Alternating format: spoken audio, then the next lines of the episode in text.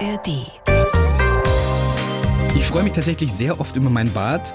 Ist es irgendwie entspannt, einfach in den Spiegel schauen zu können und das nicht mit so viel Gram und Wut immer, ohne dass man genau weiß, woran es liegt, äh, verbinden zu müssen. Die blaue Couch, der preisgekrönte Radiotalk. Ein Bayern 1 Premium Podcast in der App der ARD Audiothek. Dort finden Sie zum Beispiel auch mehr Tipps für Ihren Alltag mit unserem Nachhaltigkeitspodcast Besser Leben. Und jetzt mehr gute Gespräche. Die blaue Couch auf Bayern 1 mit Dominique Knoll. Er ist Musiker, Autor, Synchronsprecher, Schauspieler und teilt heute seine Geschichte mit uns. Herzlich willkommen auf der blauen Couch, Henry Jacobs. Hallöchen. Henry, erstmal vielen Dank, dass Sie heute Ihre Geschichte mit uns teilen, denn es ist eine sehr persönliche. Sie sind trans, wurden früher als Frau gelesen, jetzt nach einer Transition als Mann, haben also eine lange Reise hinter sich. Und weil bei diesem Thema trans so viele Begrifflichkeiten existieren, helfen Sie mir mal, Ja. die so ein bisschen zu erklären. Ich versuche mein Bestes. Okay, wir schaffen das zusammen. also, glaube auch. Ach so, ich erkläre jetzt. Mhm. Okay, alles klar.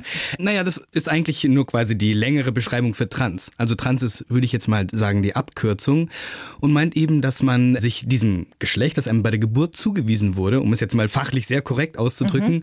nicht zugehörig fühlt. Das klingt jetzt wahrscheinlich sehr abstrakt. Naja, nee, also man wächst auf und die Mama zieht einem Kleider an und man hat weibliche In Geschlechtsmerkmale. meinem Fall nicht, aber genau. Also, wenn man es jetzt mal ganz Ja. klassisch sagen wollte, ja, richtig. Mhm. Genau, genau. Dann gibt es die Transfrau. einem Menschen, der bei der Geburt das männliche Geschlecht zugewiesen wurde und die ihm jetzt die Transition zur Frau vollzogen hat. Also die fühlt sich als Frau, aber wurde männlich gelesen bei der Geburt. So sieht's ne? aus. Beim Transmann ist das Ganze Das ist andersrum. richtig. Dann gibt es noch die Cis-Frau. Das ist, wenn man äh, geboren wird, sich nie denkt, ah, irgendwie ist irgendwas komisch mit äh, der Geschlechtszuweisung, sondern einfach sich pudelwohl fühlt in dem, was so, in dem Paket, das was so mitgeliefert wurde. Man wird als Mädchen gelesen und fühlt sich so wohl und beim Cis-Mann so. ist das ganz genauso. Exakt. So, wir haben jetzt die wichtigsten Dinge mal geklärt. Ich denke auch. Und ich würde sagen, Henry, damit wir Sie ein bisschen besser kennenlernen, starten wir gleich mal mit Ihrem Ui. Lebenslauf. Den haben wir Ihnen geschrieben. Das bin ich aber gespannt. Hoffentlich bin ich beeindruckt von mir. Also. Also, Lebenslauf. Ich heiße Henry Jakobs und wenn ich in den Spiegel schaue, bin ich ziemlich zufrieden. das gefällt mir schon mal gut. Äh, mit meiner Transition ist eine große Last von mir gefallen. Jetzt bin ich endlich nicht mehr der falsche Ton im Lied. Ah, das habt doch ich gesagt, oder? Ja. Mhm. Mein größtes Glück war mein neuer Name im Pass und vorher schon mal auf einem Armbändchen im Krankenhaus. Das kann ich auch bestätigen. Mein Geburtstag feiere ich jetzt an einem neuen Tag. Naja, ich nehme mir, den großen Spaß, zweimal meinen Geburtstag zu feiern, nämlich diesen ursprünglichen Geburtstag und den neuen. Das erklären wir später noch Na gut, ah ganz ja. ausführlich. Absolut. Geprägt haben mich die verstörenden Gefühle meiner Kindheit und Jugend, mein Leben voller Kreativität und Musik und die positive Resonanz auf meine Geschichte. Als zurückhaltender und höflicher Mensch, oh, finde ich viele Fragen irritierend. Trotzdem ist es mir wichtig, dass wir nicht über, sondern miteinander sprechen. In der Welt, die ich mir wünsche, ist Transsein genauso normal wie blaue Augen haben. Ich habe blaue Augen, daher die blauen Augen. Oder die Liebe zu selbstgebackenem Brot. Ja, das Brot ist sehr wichtig in meinem Leben. Das kann ich gleich schon mal vorwegnehmen. Denn Sie haben eine große Leidenschaft fürs Backen, ne? Das ist so. Mhm. Und das war schon immer so. Naja, das hat sich in den letzten Jahren entwickelt. Irgendwie, ich glaube, seit, naja gut, ist jetzt auch schon länger. Also ich habe schon vor Corona angefangen mit Brot, das möchte ich betonen. Ich bin kein Corona-Bäcker. Kein Bananenbrotjünger. Ja, doch, die Phase hatte ich natürlich auch, aber das ist ganz normal in dieser Brotgeschichte. Ich weiß nicht, seit zehn Jahren backe ich jetzt und in den letzten, naja, sieben, sechs enthusiastischer. Das ist einfach eine gute Sache, das mit dem Backen. Immer gut, Freunde zu haben, die Und backen macht können. sich sehr viele Freunde, wenn man Ja. äh, immer sagt, ich habe was gebacken, hast du nicht Lust, irgendwas zu probieren? ja. Man wird auch immer eingeladen. ja, ist so. Viele Menschen haben, nehme ich an, mal sehr viele Fragen an Sie und deshalb haben Sie ein Buch geschrieben. Mhm. Das heißt, all die brennenden Fragen, ein Gespräch über Trans-Erfahrungen. Mhm. Für wen haben Sie dieses Buch geschrieben? Wir hatten niemanden speziellen im Kopf. Also ich habe das Buch zusammen mit Christina Wolf, meiner besten Freundin, geschrieben. Und unser Gedanke war, ein Buch zu schreiben, das für alle verständlich ist, das alle gut lesen können, das eben sich eher anfühlt, als würde man einem Gespräch beiwohnen. Also, dass man an, man sitzt am Tisch und da sitzen zwei andere und man kommt ins Gespräch und plaudert so oder hört irgendwo zu. Und das war unser Gedanke. Also es war nicht, ah, wir wollen ein Buch nur für die Leute schreiben, die es eh schon wissen, weil das ist ja ein bisschen, naja, da muss ich ja kein Buch schreiben, wenn Leute eh schon alles wissen. Und Genau, so war unser Gedanke. Einfach ein Buch für alle schreiben, die es interessiert oder die eben Fragen haben oder ja, die einfach auch gerne ein gutes Buch lesen wollen. Ja. ja, es ist wirklich sehr unterhaltsam geschrieben, muss ich Mhm, sagen, obwohl Dank. thematisch oft ja auch ein bisschen traurig und ein bisschen schwer ist. Ne? Das ist wohl wahr. Ja, aber Sie haben da eine gute Sprache gefunden. Ihnen ist ja wichtig, dass Sie da auch nicht so als Posterboy für alle Transpersonen rüberkommen, sondern das ist einfach für jeden eine individuelle Reise. Ne?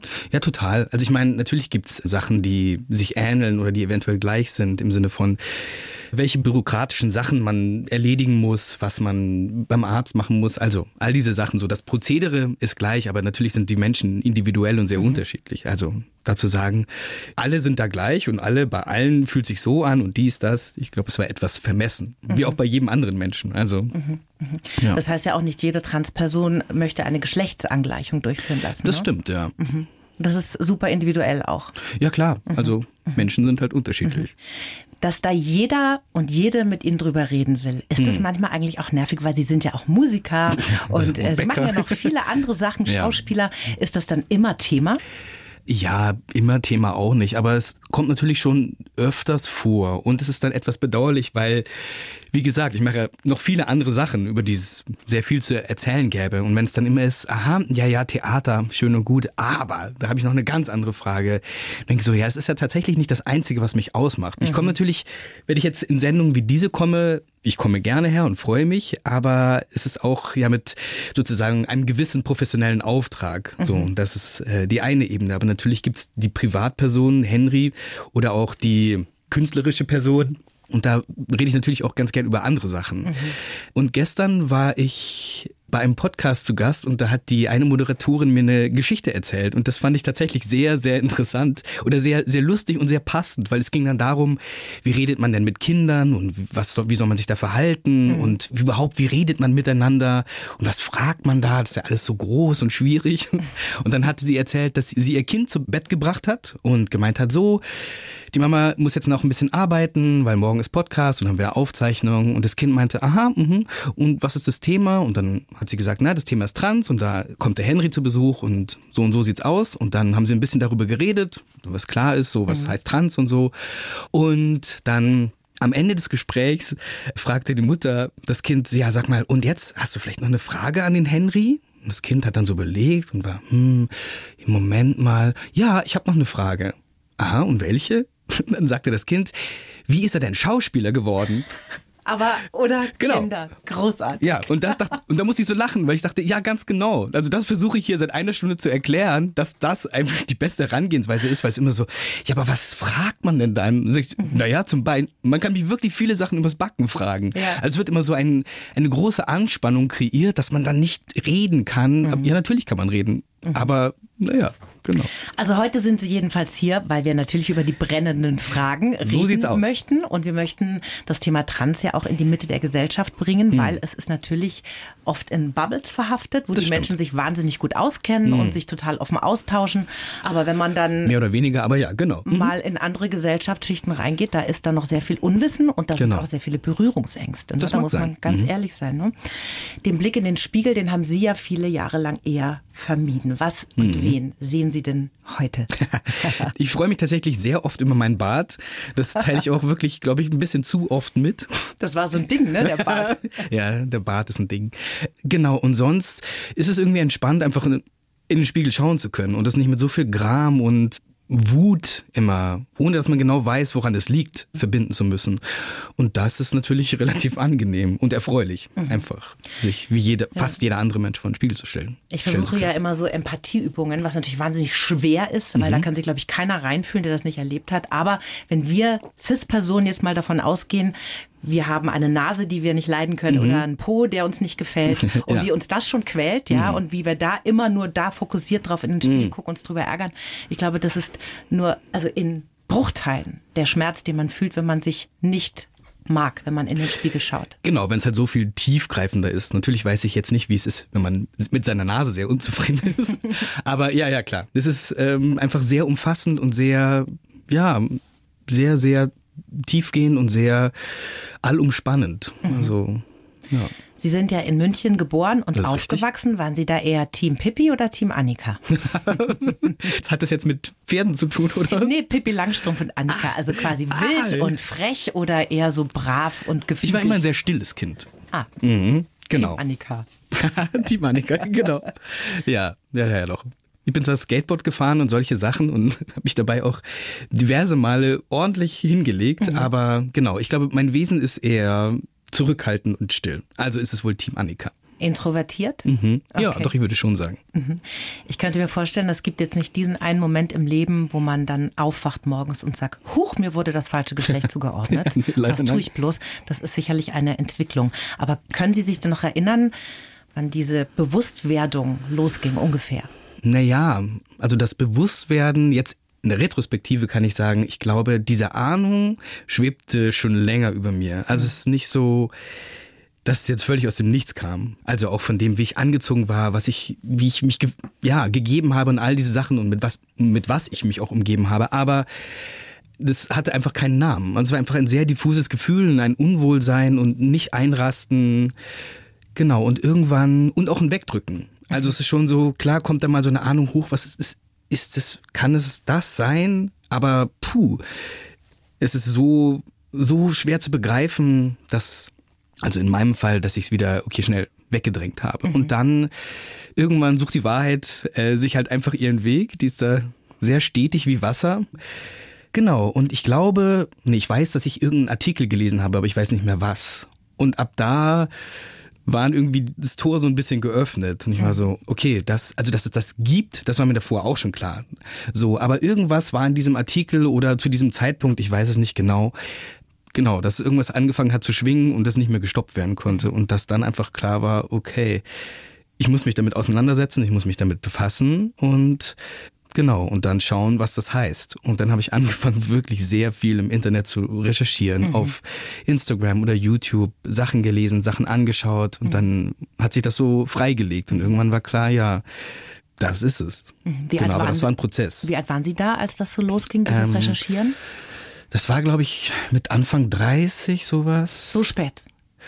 Genau, das, Wow. naja, man muss dazu sagen, es war ja, also dass dieses Thema so in den Medien stattfindet und nicht als, na gut, manche Zeitungen machen es immer noch zum großen Zirkus, aber dass ernsthafter darüber gesprochen wurde und informiert wurde, das ist ja noch relativ neu. Also das ist vielleicht seit fünf Jahren oder dass es Bücher zu dem Thema gibt. Aber damals, als ich angefangen habe, war buchmäßig nicht viel zu holen und auch sonst, also ernsthaftes Wissen und nicht Klatsch oder Sensation. Das war irgendwie schwierig zu finden. Aber dann haben Sie sich ja sehr viele Jahre in Ihrem Leben quasi, ich mache jetzt Gänsefüßchen in der Luft, falsch gefühlt. Ja, genau, aber ohne es eben benennen zu können. Und das hat es natürlich auch nicht leichter Haben Sie gemacht. da auch manchmal gedacht, vielleicht habe ich eine Depression oder sonst irgendwas? Ja klar, und ich schließe nicht aus, dass ich die auch hatte, weil wenn man sich so falsch fühlt, trägt es ja nicht zwingend dazu bei, dass man ein besonders fröhliches Leben führt. Also jetzt in meinem Fall. Genau. Aber Sie haben auch glückliche Liebesbeziehungen geführt. Die gab es auch. Das ist doch schön. Mal mehr, mal weniger glücklich, aber Wie bei jedem halt, ne? ich glaube, da bin ich relativ durchschnittlich, würde ich fast vermuten. Wann haben Sie sich denn dann zum ersten Mal jemandem anvertraut und wer war das? Das war tatsächlich Christina. Beste Und, Freundin. Ja, ja, genau. Und der habe ich das geschrieben. Ich glaube, das war damals bei Facebook. Und Als die- persönliche Nachricht oder ja, ja, genau. öffentlich? Nein, nein, oh Gott. nee, im Chat habe ich ihr das geschrieben. okay. Und sie war relativ unaufgeregt, war so, ah ja. Ich habe ihr ein Video geschickt, meine ich, und Mhm. habe dazu geschrieben, was denkst du, wenn ich das auch wäre? Oder ich weiß nicht mehr genau was. Und sie war so, ah ja, mm, ja, keine Ahnung. Ah, übrigens, ich muss jetzt irgendwie arbeiten gehen oder essen. Also es war relativ schön. unaufgeregt. nee, es war ganz gut, weil es war halt so, ja, okay, es war kein Drama. Ja. Und das ist immer die große Angst, dass jemand sagt, oh Gott. Genau, aber das war da gar nicht so. Und dann haben wir halt irgendwie darüber geschrieben und geredet. Schreiben fand ich immer leichter. Ja, und dann so peu à peu, wie es meiner damaligen Freundin gesagt. Ich weiß gar nicht mehr die Reihenfolge so, aber ich weiß, dass Christina die erste war. Genau. Und die Reaktionen Ihrer Eltern und aus Ihrem direkten Umfeld, vor allem auch Ihrer Partnerin damals? Dadurch, dass das Thema noch nicht so in den Medien war und sonst wie, wo man es eben finden hätte können, war es erstmal so, äh, hä, was, was heißt das? Das verstehe ich. genau, was, was heißt es dann? Mhm. Und dann, also es war nicht so, dass irgendjemand gesagt hätte, oh Gott, dann will ich sofort nichts mehr mit dir zu tun haben. Mhm. Das nicht, aber es gab schon so, es mussten Prozesse stattfinden, sage ich mal. Also mhm. genau, für meine Mutter war es die war da relativ entspannt, weil die hatte tatsächlich, das habe ich als Einstück genutzt damals, diesen Film gesehen, wie hieß der? The Danish Girl, glaube ich. Ah, ja, ja. Genau. Großartig. Und das Film. wusste ich, und das war dann mein Aufhänger zu sagen, mhm. ach übrigens. Genau. Und die war so, ah ja, na gut. Das ist, glaube ich, ein Film über die erste Geschlechtsangleichung. Ne? Genau, ne? richtig. Operation. Richtig. Mhm. Genau, manche waren, hä, kapiere ich nicht. Und na klar gab es irgendwie doofe Reaktionen. Jetzt nicht im Sinne von, ich finde dich doof, sondern es gab einfach brennende Fragen, die mhm. nur eher unpassend waren. So mhm. und genau, so habe ich das peu à peu dann irgendwie hat das so seine Kreise gezogen oder ich habe es mhm. Kreise ziehen lassen und immer mehr Leute ins Boot geholt. Und ich weiß noch, wie schwierig das am, ich das am Anfang fand, einfach Leuten zu sagen, also diese drei Wörter, ich bin trans.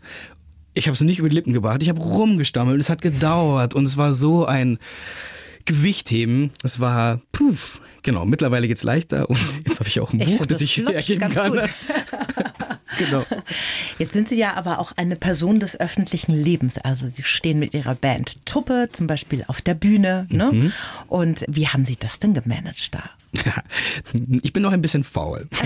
Und ähm, ich weiß, dass ich damals bei Tubbe einen Post abgesetzt habe mit einem Bild, das hatte ich damals gefotoshoppt, wo ich so einen Schnurrbart habe und sage, so, falls mich jemand künftig so sieht, alles ist in Ordnung, mhm. aber das wäre der Grund. Ah. Ich weiß den genauen Wortlaut nicht mehr. Also mhm.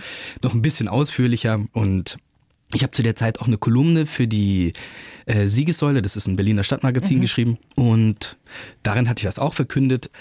Und dann hatte ich diesen Post abgesetzt und habe mich erstmal versteckt, weil ich Angst hatte, dass jetzt das Internet-Trollhausen über mich oh hereinbricht. Gott, das glaube ich. Mhm. Da ist man ja Schreckliches gewöhnt. Genau, eben, eben. Ich dachte mir, oh Gott, naja, wenn, dann dann.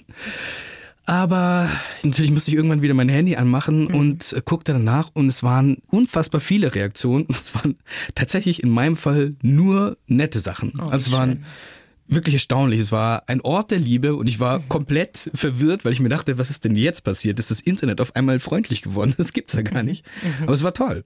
Da war ich sehr, sehr erleichtert. Und so habe ich das dann gemacht. Und ich habe es dann auch auf meinem privaten Account gepostet. Ja, das war so meine Methode. Mir das Stammeln, das mich so gequält hat und alle anderen wahrscheinlich auch ein bisschen. Naja, genau, das ist ja ein sparen. irre großer Schritt nach den vielen Jahren. Also es ist schon sehr bewundernswert, wie Sie das geschafft haben, finde ich. Ich möchte noch mal kurz auf Ihre Kolumne zurückkommen, Aha. weil Sie gerade schon geschrieben haben. Die haben Sie ja immer wieder geschrieben, mhm. fest, ne? Und dann stand da plötzlich ein anderer Name über mhm. dem Text und dann haben Sie sich erklärt und zwar mit diesem wunderbaren Satz mit dem Garnelenmobil. Haben Sie den noch auf dem Schirm? Ich weiß ihn nicht mehr auswendig, aber ja, das Garnelenmobil. Ich weiß ihn. Ah ja, bitte. Ich zitiere, ich darf vorlesen. Ja, gerne. Als würde man gezwungen, als Vegetarierin mit einem Garnelenmobil durch die Stadt zu fahren und dabei mit Bratwürsten dekoriert auf der Hupe I like to move it spielen. ja. So fühlt sich das an. So ein eklatantes Bild, das ich da gewählt habe. Das ja. fand ich aber einfach wunderschön plastisch. und ich nehme mal an, die Reaktionen in dem Magazin waren auch positiv durchwegs, oder? Äh, ja, ja, schon. Doch. Mhm. Genau, das war natürlich nicht so unmittelbar wie im Internet, weil das ist ja ein gedrucktes Magazin. Mhm. Aber ja diese Entscheidung, eine Geschlechtsangleichung vornehmen zu lassen, mhm. war Ihnen das sofort klar, dass Sie das wollen, dass Sie diesen Weg auch gehen wollen oder hat das dann nochmal gedauert? Ähm, hm. Ich glaube, hm. also es ist ja kein Weg von heute auf morgen. Also ja, es ist nicht, dauert, dass man ja. an einem Tag sagt, ah, das ist es und mhm. am nächsten Tag passiert alles. Ja. Ist, dem ist gar Aber nicht irgendwann so. muss man ja die Entscheidung treffen richtig, und dann geht genau. dieser lange, lange Weg los. Das ne? ist richtig. Für mich war das klar, dass das irgendwie sich für mich nur so richtig anfühlen würde und ich mich in mir und in dem Körper, der da mitgeliefert wurde, wohlfühlen würde. Für mich war das klar, ja, auch pff, natürlich war es mit Angst verbunden, mhm. weil erstens bin ich Hypochonder, zweitens hasse ich Krankenhäuser. Oh, das ist eine schöne Mischung. ja, wirklich. Gott. Ja, ich hatte dauernd einen wirklich besorgniserregenden Blutdruck. Mhm, mh. Aber es gab halt keinen anderen Weg. Mhm. Und dann, da bin ich irgendwie stur genug zu sagen, ja, dann muss es sein. Mhm. Also egal wie ätzend und strapaziös und anstrengend und mit wie vielen Ängsten es verbunden ist, das ist für mich leider der einzige richtige Weg. Mhm. Also muss ich da durch. Vielleicht können Sie uns da mal ein bisschen mitnehmen. Das ist ein sehr langer Weg, haben Sie gerade schon gesagt. Mhm. Womit geht das denn los? Und vielleicht so ein paar Dinge, die da passieren, damit man auch mal nachvollziehen kann, was mhm. man da auf sich nimmt, ne, wenn man ja, diese ja. Entscheidung trifft. Ja, das macht, glaube ich, niemand einfach mal so, weil er mhm. Lust drauf hat. Weil das ja oft ein bisschen so dargestellt wird. Ja, also. Ist gerade modern, ja, genau. zu sein. Der ne? Hype, ja, ja. Das wage ich sehr zu bezweifeln. Okay, ich fange mal an. Es gibt ja den bürokratischen Weg, das heißt, dass man seinen Namen und das Geschlecht in den offiziellen Dokumenten, also im Ausweis, Führerschein, da, da, da, quasi ändern darf. Das ist das eine, der bürokratische Weg und es gibt den medizinischen Weg. Das bürokratische heißt aktuell noch, dass man einen Termin beim Gericht ausmacht. In meinem Fall war das in Berlin. Und dann bekommt man, also man stellt einen Antrag und dann bekommt man GutachterInnen zugewiesen, zu denen man dann gehen muss. Und diese Gutachter müssen einem bescheinigen, dass man zum einen nicht unter einer psychischen Krankheit leidet, im mhm. Sinne von, dass man, naja, ich weiß gar nicht, was mir da alles einfallen würde, jetzt aufzählen. Genau, das, mhm. ja, also dass das pathologisch ausgeschlossen werden kann. Und zum anderen, dass die Wahrscheinlichkeit, dass man sich irgendwann jemals umentscheidet, auszuschließen ist. Und in diesen Gesprächen, die dauern jeweils so, ich glaube, eineinhalb Stunden, an zwei Stunden. Die Menschen hat man noch nie gesehen, werden da tatsächlich höchst unangenehme Fragen gestellt. Also es waren dann so, wenn man mit jemandem intim wird, wie das dann so abläuft. Und dies, das, also werden sehr, sehr viele intime und man könnte es tatsächlich auch übergriffige Fragen nennen, gestellt. Mhm. So. Und man denkt sich schon auch die ganze Zeit, warum werden mir denn diese Fragen jetzt gestellt? Das hat doch überhaupt nichts damit zu tun, mit der Entscheidung jetzt hier, mit dem ganzen Unglück, das mhm. irgendwie mitgeritten ist. Warum werde ich all diese Sachen gefragt? Also wirklich intimste Sachen. Ich will jetzt gar nicht schildern hier, ja. weil es ist ja irgendwie auch. Ja, aber auch wie unangenehm, ne? Man genau. ist ja sowieso schon so angespannt. Ja, man ist total Situation. angeknackst und einfach sehr dünnhäutig, weil das, dieses ganze Prozedere wirklich, wirklich unschön ist. Und mit viel Warten und Frust und auch Gegenwind verbunden ist. Genau. Und dann sitzt man eben bei diesen Gutachtern und das kostet auch was. Das muss man selber tragen. In meinem Fall waren das jeweils 600 Euro. Die bezahlt man bei den Gutachtern. Dann schreiben die ihr Gutachten, schicken einem das zu, dann stimmt man ein kleines Paket und schickt das ans Gericht. Mhm. Dann wiederum melden die sich und machen einen Termin aus oder sagen, wann man hinkommen muss und dann begutachtet der Richter einen nochmal. In meinem Fall war es ein Richter, sagt nochmal seine Meinung, ähm, sagt ja oder nein. Dann geht man nach Hause und kriegt irgendwann einen vorläufigen Beschluss. Und wenn man keinen Widerspruch einlegt, dann kommt der rechtskräftige Beschluss. Und mit diesem rechtskräftigen Beschluss hm, kann man dann seine Dokumente ändern. So. Okay. Das ist der bürokratische. Dann ist sonst aber noch gar nichts passiert, außer dass der andere Name im Pass steht und das andere genau, Geschlecht. Genau, richtig. Das ist das Bürokratische. Das sind zwei völlig unabhängige mhm. Wege, die man da beschreitet, die natürlich manchmal verwoben sind, als dass die Krankenkasse dann eventuell auch diese Gutachten fordert, was sie eigentlich nicht darf. Mhm. Aber da komme ich gleich noch zu. Ja. Und es gibt dann auch, was oft gefordert wird, dass etwas gemacht werden muss. Das heißt Alltagserfahrung. Das heißt oder wird so dargestellt, dass man, ich zitiere, ich glaube, es sind ungefähr zwei Jahre, eineinhalb, äh, im sogenannten Zielgeschlecht leben soll. Aber ohne schon irgendwelche Maßnahmen durchgeführt das heißt, zu haben. aus Männerklo gehen oder wie? Naja, das ist tatsächlich eine gute Frage, was das dann in der Praxis heißt. Aber all diese Sachen, ja, werden gefordert, auch bei der medizinischen Seite. So, das heißt, es wird einem einfach nicht sehr leicht gemacht. So, mhm. genau. Aber das ist das Bürokratische und das dauert dann natürlich auch eine Zeit lang. Die Ämter in Berlin und Gerichte sind sehr überfordert. Das heißt, es hat dann auch einfach Monate gedauert, bis es da war. Mhm.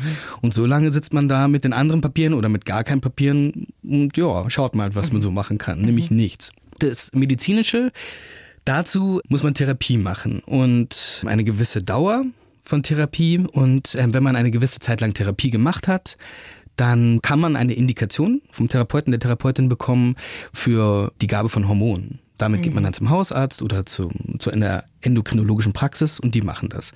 Das muss die Krankenkasse nicht genehmigen. Ein Jahr muss man Therapie gemacht haben, dann geht das mit den Hormonen. Dann, wenn man Operationen beantragen möchte, muss man, ich glaube, es sind eineinhalb Jahre.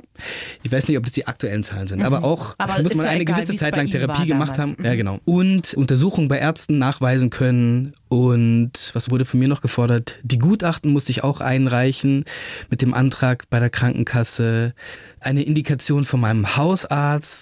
Also man muss wahnsinnig viele Atteste und dies, mhm. das mit das wird in das einem Paket. Nicht leicht gemacht, dieser das, Schritt. Genau, schickt man dann zur Krankenkasse, die schickt es an den MDK, das ist der medizinische Dienst der Krankenkassen. Die machen dann nochmal ein Gutachten und sagen entweder ja oder nein oder lassen die Person nochmal antanzen. Ja, Und in all diesen Monaten, über die sich das ja dann erstreckt hat, bis Sie dann irgendwann mal in Hamburg im Krankenhaus waren. Das ist richtig. Da gab es nie einen Moment, wo Sie da mal gesagt haben, wisst ihr was, ist mir jetzt alles zu viel, lasst mich in Ruhe, ich mache das nicht. Naja, dass mir alles zu viel ist und ich keine Ahnung hatte, wie ich das alles schaffen soll. Die Momente gab es zuhauf. Aber mhm. ja, ich war da irgendwie tatsächlich so, ich wusste halt, es gibt keinen anderen Weg. Alternativlos. Ich, ja, ist mhm. richtig, es war alternativlos. Und es war so ein bisschen Scheuklappen und durch tatsächlich, mhm. mhm. weil es eben keine andere Wahl gab. Und so muss es halt leider sein, auch wenn es natürlich wahnsinnig ätzend war. Hatten Sie denn da Wegbegleiter in diesen Monaten, die immer an Ihrer Seite waren? Ich kann wieder mal Christina erwähnen. genau, Christina gab es natürlich. Gute Freundin. Absolut. Und auch sonst gab es natürlich ein paar liebe Menschen im Umfeld. Mhm. Wie war das dann der Moment nach dieser OP, wenn man dann aufwacht und sagt, so, Schmerzhaft. nee. Das glaube ich. Also, äh, genau, aber schon auch sehr gut. So, ich meine, da war ich auch noch relativ gut sediert, muss man sagen, aber natürlich froh. Erstens mhm. war ich froh, dass die Operation geklappt hatte, dass alles gut gegangen war, weil ich einfach, ja, wie gesagt, so Schiss vor Krankenhäusern und mhm. Operationen und Narkosen, oh Gott, habe. Aber genau, also war ich erleichtert deswegen und erleichtert. Dass es geschafft war. Richtig, einfach, dass ne? es vollbracht war. Wer genau. war da bei Ihnen? Oh Gott, schon wieder Christina. äh, Christina war da, meine Schwester war angereist, meine Mutter war auch da eine andere Freundin noch, noch eine andere mhm. Freundin, die in Hamburg wohnte. Ich habe dann auch wild, das weiß ich noch, ich bin aufgewacht aus dieser OP und man denkt ja dann ganz oft, oh super, ich bin überhaupt nicht mehr sediert, ich bin bei ja super klar und jetzt mhm. schreibe ich am liebsten schreibe ich mal allen meinen Freunden oh, eine, eine nette Nachricht. das habe ich dann auch gemacht, um dann äh, irgendwann festzustellen, am nächsten Tag das war vielleicht doch gar keine Idee. Aber ich habe äh, wilde Liebesbeschwüre an alle geschickt und Gott sei Dank keine glaube, Bausparverträge abgeschlossen. Ich glaube, Sie wurden richtig verstanden, Henry. Ich hoffe es. Sie haben ja in München Musik, E-Bass und Musikjournalismus studiert, mhm. in mehreren Bands gespielt und ja. 2010 dann die eigene gegründet. Mhm. Tubbe, haben wir vorhin schon gehört. Jo. Testosteron verändert ja auch die Stimme. Ne? Ist mhm. es dann wie Stimmbruch und dann kommt eine schöne Männerstimme raus? Oder wie muss man sich das vorstellen? Im Idealfall. ähm, ja, tatsächlich. Man hat einen Stimmbruch und mhm. dann Gab es erstmal keine Live-Auftritte? Es gab noch ein paar, was nicht zwingend eine gute Idee war, weder für mich noch für das Publikum. Aber Nee, ja. Können Sie sich noch erinnern, wann Sie das erste Mal offiziell Henry genannt worden sind? Hm. Nee, ich weiß es tatsächlich nicht mehr. Nicht mehr genau. Ich weiß noch, dass ich im Krankenhaus, dass es da zum ersten Mal auf äh, offiziellen Dokumenten stand und dass das sehr, sehr toll war und rührend für mich. Mhm. Aber dass mich jemand zum ersten Mal so angesprochen hat, das erinnere ich kurioserweise gerade nicht. Mhm. Aber auf dem Bändchen stand es wahrscheinlich. Auf dem Bändchen stand es, ja, genau. Auf oh, diesem Bändchen, das man da ums Handgelenk bekommt. Haben Sie es aufgehoben? nee, leider nicht. Nicht? Oh, komisch, ne? Warum habe ich das nicht gemacht? Ja, von seinem Baby hebt man es ja auf. ja, das ist richtig.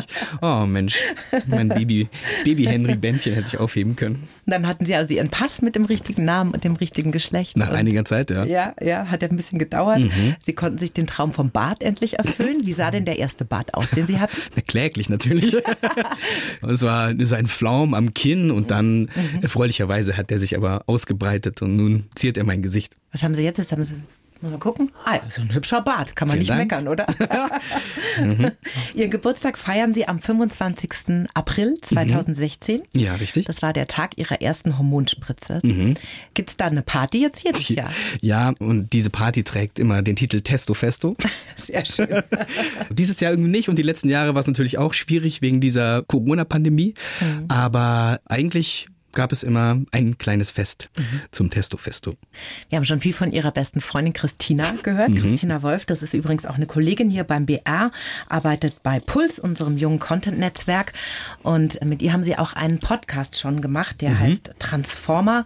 Da haben Sie die Geschichte erzählt von Ihrer Freundschaft im Wandel. Die mhm. hat das ja prima überlebt, diesen Wandel, Ihre Freundschaft. Ganz hervorragend. Sind denn auch Freunde auf der Strecke geblieben, die nicht so gut klargekommen sind?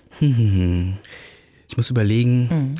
Hm, ist es schwer zu sagen, irgendwie, welche Sache es jetzt geschuldet war. Ob es einfach, dass Menschen sich an sich einfach verändern, mhm. ob es aufgrund dessen war oder ja, ich glaube vielleicht einfach das. Also, dass ich mich verändert habe auf mehreren Ebenen und dass man sich auseinanderlebt.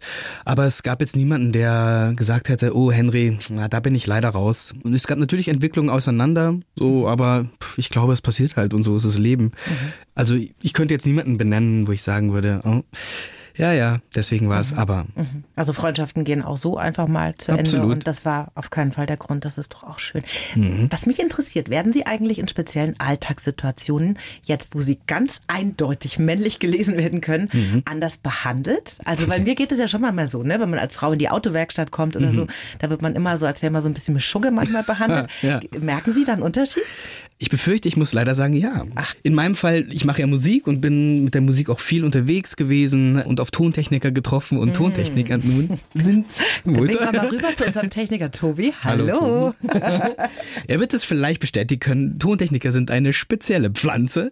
Und ich weiß noch, wie sich das im Laufe von Henry auch äh, verändert hat. Einfach, es tut mir leid, es sagen zu müssen, aber ernst genommen wird und einfach für voll genommen wird. Und das war natürlich interessant, weil ich habe ja nun mal Musik studiert und so an diesem Zustand hat sich da wenig verändert, aber so an der ja, an der Behandlung durch Außen durchaus. Und das ist natürlich nun ein wenig fraglich. Interessant, Mhm. also wirklich. Wie sollen sich denn Eltern am besten verhalten, wenn ihr Kind jetzt zu ihnen kommt und den Gedanken äußert, sich als Transperson zu fühlen? Hm, Also ich finde, man kann ja schon mal sagen, wenn das Kind zu den Eltern kommt und sagt, mir liegt irgendwas auf dem Herzen, ganz egal was, ob es sagt, keine Ahnung, ich bin so unglücklich verliebt oder ich habe dies und das und das beschäftigt mich und das treibt mich um oder ob es sagt, was ist, wenn ich trans bin? Es ist ja an sich schon mal toll, dass das Kind kommt und das mit einem teilt. so und dass offenbar dieses äh, Vertrauensverhältnis gegeben ist, dass man miteinander reden kann oder dass zumindest der Versuch gemacht wird. Da kann ich ja grundsätzlich schon mal gratulieren. Und ich finde, es ist wichtig, dass man im Gespräch bleibt. Also, dass man sagt, okay, was denkst du denn? Oder was, was fühlst du denn? Oder wie würdest du dir wünschen, dass ich dir helfen kann? Oder was können wir gemeinsam tun? Sollen wir zusammen zu Beratungsstellen gehen? Was denkst du, sollen wir tun? So, und ich finde, dass das in einem Eltern-Kind-Verhältnis einfach immer das Beste ist, dass man offen ist, dass man miteinander im Austausch bleibt und sich freut, dass man so ein Vertrauensverhältnis hat. Und ich weiß, dass es irgendwie sich groß anfühlt und dass es auch Angst macht, weil man natürlich sich das Beste für sein Kind will. Und wenn jetzt irgendwas kommt, was man überhaupt nicht kennt und was irgendwie auch in den Medien so verteufelt oft dargestellt wird, ja, kann ich äh, nachvollziehen, dass man sich Gedanken macht. So. Aber man muss die Sachen ja nicht alleine wuppen, sondern es gibt Beratungsstellen, die total toll sind, wo man sich Hilfe holen kann, wo man sich Rat holen kann und man muss da nichts irgendwie alleine durchkämpfen oder sonst was, sondern kann sich Hilfe holen. Und ich glaube, das ist tatsächlich immer gut, nicht zu denken, man muss jetzt irgendwie alles alleine stemmen. Ja. Nicht nur im Bereich Trans, sondern generell. Aber da da ja oft ganz besonders viele Fragen sind, glaube ich, ist es einfach gut, sich mit Fakten auszustatten und mit Menschen zu reden, die geschult sind und die einem wirklich, wirklich helfen können. Ja, und auch die diesen Unaufgeregt. Weg auch schon vielleicht gegangen sind. Das finde ich auch immer irre hilfreich. Ja. Ne? Wenn jemand das schon erlebt hat, der kann es Genau. dann auch fühlen. Wie kriegen wir das denn jetzt hin, dass unsere Gesellschaft mit Trans-Themen entspannter umgeht? Was wünschen Sie sich? Ich schreibe ja auch im Buch, ähm, ich wünsche mir meine Ruhe. Das ist natürlich etwas, ein kleiner Nun. Widerspruch, wenn ich das mal anmerken darf. Ja, ja, ja, da mögen Sie recht haben. Aber naja, wie gesagt, ich glaube, es ist wichtig, im Austausch zu bleiben und es ist auch wichtig, Fragen zu stellen. Die Frage der Fragen ist immer, was für Fragen? Weil es wird ja oft gesagt, oh, ich habe das Gefühl, ich darf gar nichts mehr sagen und ich darf gar nichts mehr fragen und dann sind alle immer gleich beleidigt. Und in manchen Fällen mag das zutreffen. Ich glaube, man kann es nie allen recht machen. So, das sehe ich für mich auch so. Ich werde es auch nie allen recht machen und irgendjemand wird bestimmt beleidigt sein aufgrund irgendeiner Sache, die ich vielleicht im Buch geschrieben habe oder die ich mal gesagt habe, so. Aber ich glaube, so kommt man halt nicht weiter. Ich glaube, man muss miteinander reden.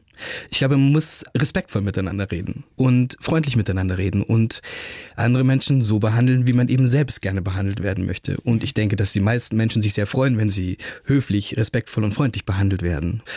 Ja, sich auch überlegen, was fände ich denn okay, was man mich fragt.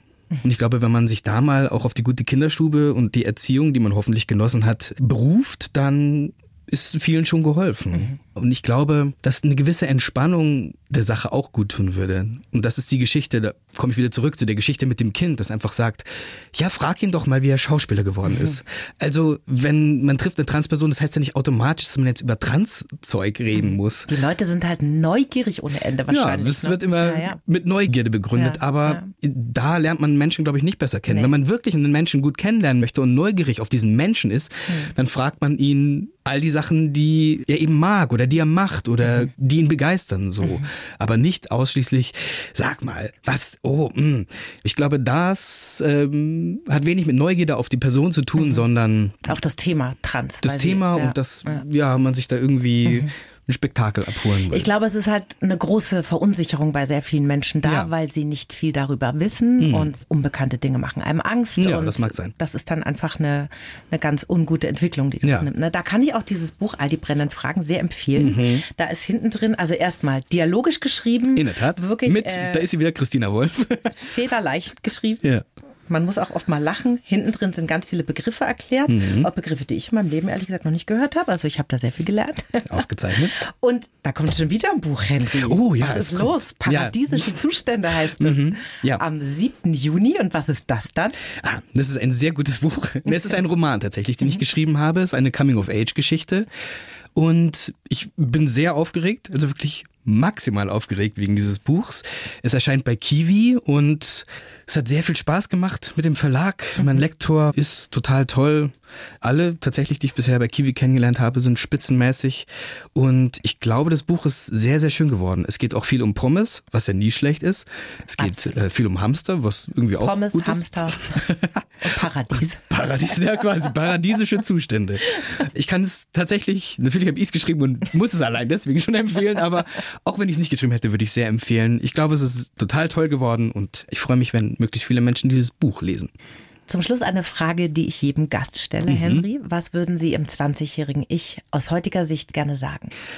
Ich würde sagen, hm, ich würde dieser Person sagen, dass Glück auf jeden Fall möglich ist und ich glaube, das würde vielleicht schon reichen. Glück ist möglich. Glück ist möglich. Ein wunderschöner Satz. Henry Jacobs, ich bedanke mich sehr, dass Sie heute da waren. Ich bedanke mich ebenfalls. Ihre Geschichte erzählt haben und ich wünsche alles Gute, viel Erfolg fürs neue Buch. Vielen Dank. Und bis bald mal wieder. Auf Wiedersehen. Die Bayern 1 Premium Podcasts. Zu jeder Zeit, an jedem Ort. In der App der ARD Audiothek und auf bayern1.de. Bayern 1 gehört ins Leben.